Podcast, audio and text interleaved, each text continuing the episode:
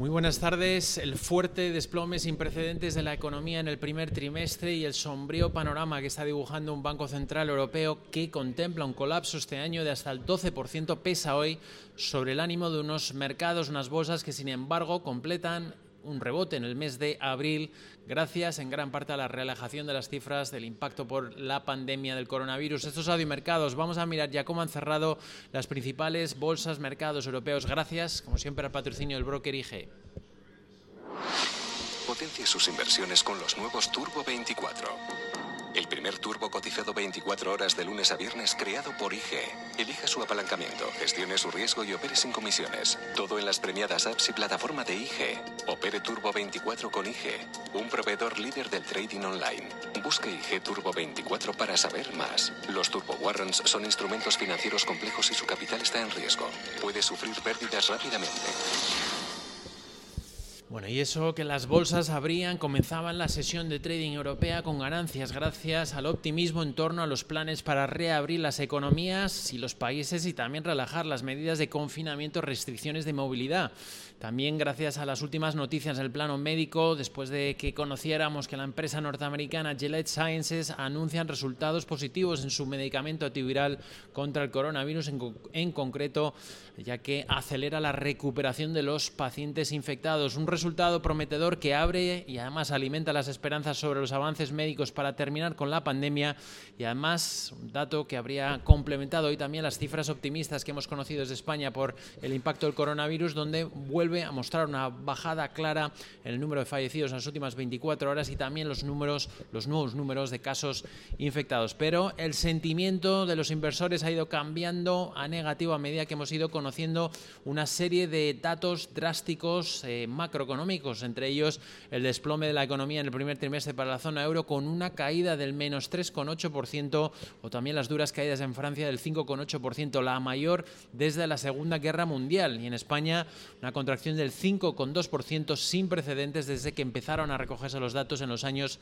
70. A esto además se le suma el fuerte incremento de desempleo en Alemania en el mes de abril, más de 370.000 parados, una cifra sin precedentes para este mes en la economía alemana. Además, una inflación en la zona euro que se desinfla ya hasta el 0,4% interanual y también hoy pesando en el ánimo de los inversores el daño que se está haciendo a nivel empresarial con el anuncio de la suspensión de dividendos de bancos como BVA o el primer recorte de pago de accionistas por parte de la petrolera Shell desde la Segunda Guerra Mundial. Un daño económico, como decíamos, sin precedentes, tal y como habría advertido hoy en su rueda de prensa Christine Lagarde por parte del Banco Central Europeo tras su decisión de hoy de política monetaria, donde la Autoridad Monetaria Europea prevé que el PIB de la zona euro se pueda desplomar entre un 5 y un 12% por el aumento, eh, por lo que va a aumentar los estímulos. Dice también la institución que mejora las condiciones en las inyecciones de liquidez al sector financiero para así asegurar que fluya y además lanza una nueva línea llamada Peltros, una barra libre de dinero más potente que la tradicional sobre las compras de deuda. El BCE además ha anticipado un aumento del volumen al señalar que está preparado para ajustar el programa cuando y como sea necesario. Ayer hizo lo propio, fue el turno de la Reserva Federal Norteamericana, decidió mantener los tipos en, el rango entre el 0 y el 0,25% y además insistió en que utilizará todas las herramientas a su alcance para dar apoyo a la economía del país. Además conocimos también esa contracción en el PIB norteamericano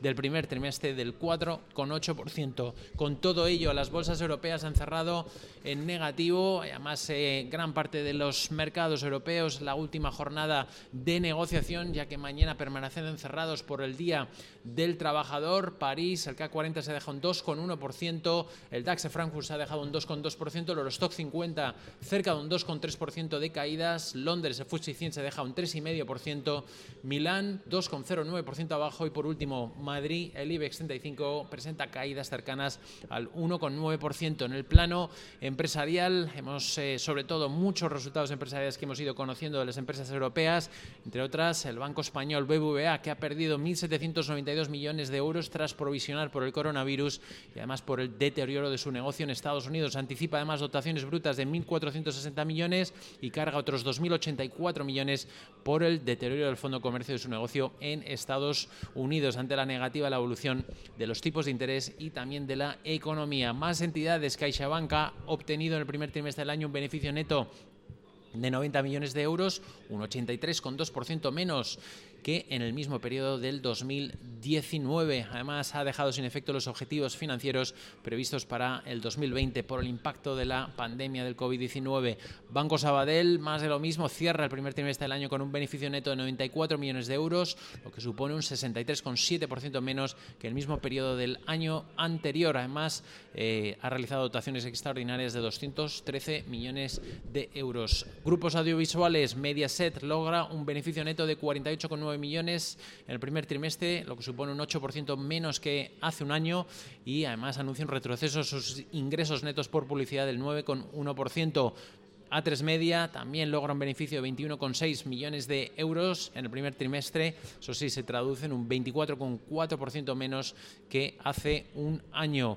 El grupo Pfizer Pharma ha ganado el primer trimestre de este año 20,9 millones de euros, lo que supone un 27,3% menos con respecto al mismo periodo del año anterior. Y la petrolera eh, Shell anunciando ese recorte del dividendo por primera vez, como decíamos anteriormente, desde la segunda guerra mundial. La petrolera registraba pérdidas de 22 millones de euros en el primer trimestre frente al beneficio neto del año anterior en los 5.518 millones. Sainsbury en el Reino Unido ha presentado sus resultados del primer trimestre, ingresos por encima de lo esperado, 32.290 millones de libras, beneficio antes de impuestos se sitúa en los 225 millones de libras. Lloyds Bank decepciona con sus resultados y retira la orientación para todo el ejercicio. En Francia, el Banco Societe General, General presenta pérdidas trimestrales por las provisiones ante el coronavirus y por la caída de sus ingresos del 16%. Carlsberg, la cervecera, suspende su orientación para el 2020,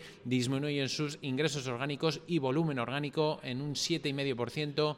La operadora Nokia decepciona también con fuerte caída de ventas y anunciando además un profit warning.